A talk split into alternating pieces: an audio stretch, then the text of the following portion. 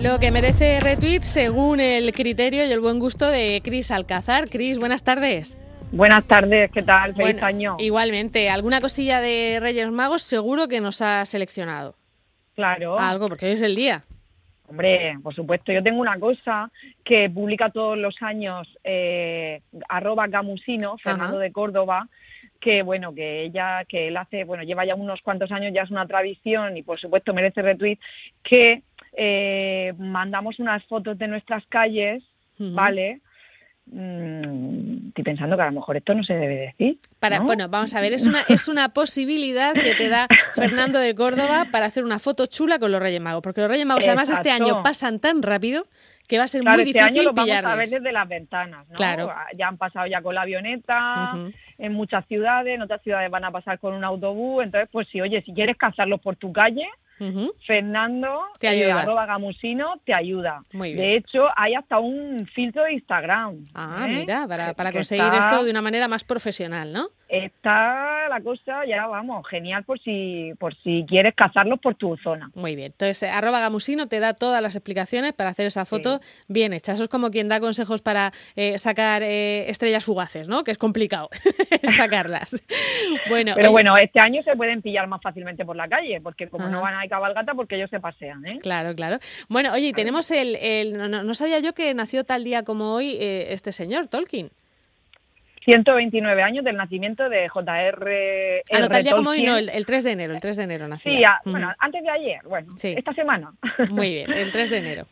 Sí, vamos, que eh, hay mucho, bueno, como sabes, eh, ya no, es solamente que sea el creador de una de las sagas de ciencia ficción más famosas, como es El Señor de los, de los Anillos o, o El Hobbit, sino que bueno, que hay una peli, además, sobre Tolkien, muy interesante, porque a quien le interese, pues vamos, el hombre pues hubiera cumplido 129 años, fíjate. Y, se le ve muy, muy actual todo lo que, ¿no? Al, haberse creado ese mundo de, de, fantasía, que es un poco atemporal y, y, que además tenemos las películas tan recientes, parece mentira que haga 129 años ya del nacimiento de este hombre, ¿eh? 129 años y con su literatura pues vendiendo todavía. Vamos, dentro de poco se le van a pasar los, los derechos ya. va a seguir vendiendo un montón. Es verdad, es verdad. Bueno, pues el caso es que, que Tolkien eh, hubiera cumplido 129 años y son más jovencitos estos abuelos que, que me destacas también en, Pero espera, Twitter. Marta, espera, dime, dime. Que al respecto de esa noticia, que merece retweet, eh, que bueno, como sabe la gente luego con el hashtag merece retweet, podéis ver todos estos tweets tan chulos, que resulta que hay un sorprendente vínculo familiar entre J.R.R. Tolkien y Bertín Osborne. Pero venga ya, venga ya.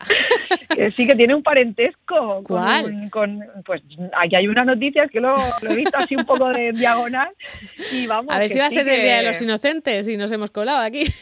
Que hay un inglés por ahí, Thomas Osborne, tal, ah, que, que es pariente de un clérigo bueno, que era un clérigo, el Thomas, eh, no, es pariente de Francis Morgan Osborne, que había emigrado hace años antes, bueno, pues eso, que tienen un parentesco, sí, sí, que, tienen ahí, oye, que están por ahí mezclados. Mira, pues podría ser un personaje del Señor de los Anillos, Bertín Osborne, perfectamente. Habrá que ver en dónde lo encajamos, pero perfectamente. Saruman.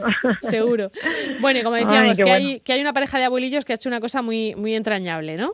Sí, merece retweet total. Es de es una noticia de Gonzú, que, que es un bueno, que es una cuenta de Twitter de un medio que, que tiene también una noticia muy curiosa, de las que mm. son de España bizarra, y bueno, pues que hay una pareja de abuelos que se han disfrazado de oso polar para poder abrazar a sus nietos por Navidad. Los ancianos no querían poner en riesgo su salud, entonces han puesto uno de estos trajes que son completamente cerrados, que llevan como aire por dentro, así, y, así se han presentado para Claro, hay otros, hay otros que se han inventado esa manera como de cubrirte de plástico que queda más fría y más fea, ¿no? Ellos se han buscado, han dicho, bueno, diositos polares. Que la verdad que esa, es verdad que son, como unas cortinas así con mm. unos brazos y que yo, chica, yo eso una FFP2 cada uno y te abrazas bien, digo yo, no sé, ya que si, si es que tienes esa necesidad, que, es verdad que todos los humanos necesitamos tener un poco de, roce y, yo, y ya que se ha visto que la transmisión por las manos, pues que con un poco de gel y con una buena higiene tampoco es tal, pues bueno, pues nos ponemos la FFP2 o nos ponemos un traje de, oso polar que mola todo. Merece Venga, pues merece retweet. Oye, luego me ha gustado mucho, porque yo soy muy fan de Disney, este hilo que propones de, de un chico que además eh, promete hacer uno cada día, ¿no? Sí, el 1 de enero arroba Sowick1329, ¿vale? Que no lo conozco, pero que tiene una cuenta muy interesante de Twitter, va a hacer un hilo, o sea, abre un hilo con una curiosidad diaria sobre el universo Disney Pixar. Así que son 365 curiosidades de Disney. Pues aquí ya como estamos a día 5, tiene 5 y bueno, pues... Todavía es fácil ponerse al día porque solo lleva 5. ahora mismo es fácil ponerse al día, pero bueno, cuando lleve 20 o 30, pues también te vas a un rato entretenido, ¿no? Pero bueno, que sí que hay, hay cosas muy originales. Sabes tú que muchas veces entre las películas de Disney hay cameos que aparecen en unas aparecen eh, unos muñecos de unas películas en otras películas o marcas, como aparece, por ejemplo, en Toy Story, eh, creo que era que aparecen unos logos de mm, Pizza Planet. Luego también en Hércules hay en un momento en el que aparece... Eh, una cuenta atrás, creo que era. Que hay una cosa, que es, mm. es muy chulo, muy original. Y bueno, ya los que somos amantes de Disney ya sabemos que hay muchísimos cameos de una de unas películas a otras, pero que merece la pena, eh, merece retweet, porque de vez en cuando esto nos saca un poco de nuestra de nuestra realidad pandémica. Nos distraemos un poquito, sí. Igual que es curioso que eh, les ha dado esta semana por meterse mucho con películas como Inside Out o, o Coco, porque dicen que son muy tristonas para, para los niños, ¿no? Sí, ya ahí hilamos con el siguiente retweet que un, que un chiste de Alberto López, que dice que después de, de, tratar la depresión y los sentimientos en Inside Out, la muerte en Coco y el sin sentido de la vida en Soul, la nueva película de Pixar 2021 irá sobre la vida de los autónomos. Pues sí, pues oye, es una ideaza, ¿eh? No es por nada. es una realidad, oye, una realidad y que, oye, que los niños también tienen derecho a entender cómo funciona la fiscalidad de los autónomos, lo de que pagamos la cuota sí o sí, ganemos o no ganemos dinero, todas esas cosas que, que son a veces pues, pues, dan ganicas de llorar. Pues sí, pero es complicado hacer una peli, ¿eh? Pero bueno, Pixar ha conseguido cosas más raras, así que... Desde luego, porque vamos, ¿quién nos iba a decir que íbamos a tratar todos estos temas tan filosóficos? Es verdad. Bueno, y vamos a terminar con una cosa relacionada con el, con el arte que nos propones también para, para hacer retweet, que es cómo se obtenía el azul, ¿no? En, eh, hasta hace poquito tiempo.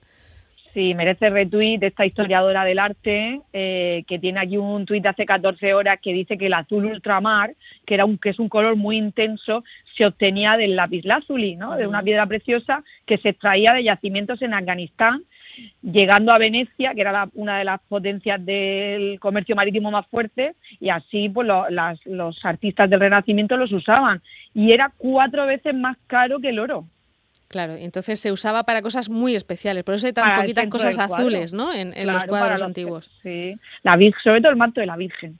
¿Para qué nos vamos a, a, complicar mucho? no La figura central de la Virgen y tal, todo lo que era así azul, es verdad que había mucho cielo azul, pero el azul intenso, este de los cuadros renacentistas, se obtenía del lápiz lazuli y vamos, más mucho más caro que el oro, una cosa hipercodiciada, fíjate. Claro, bueno, por cierto que hay una cuenta en Twitter también, no sé si la conoces, que es de Oscar Quimicarte, se llama, que habla de este tipo de historias relacionadas con el arte y la ciencia, que son chulísimas, ¿eh? Así que te la, hoy te la uh, recomiendo yo a ti.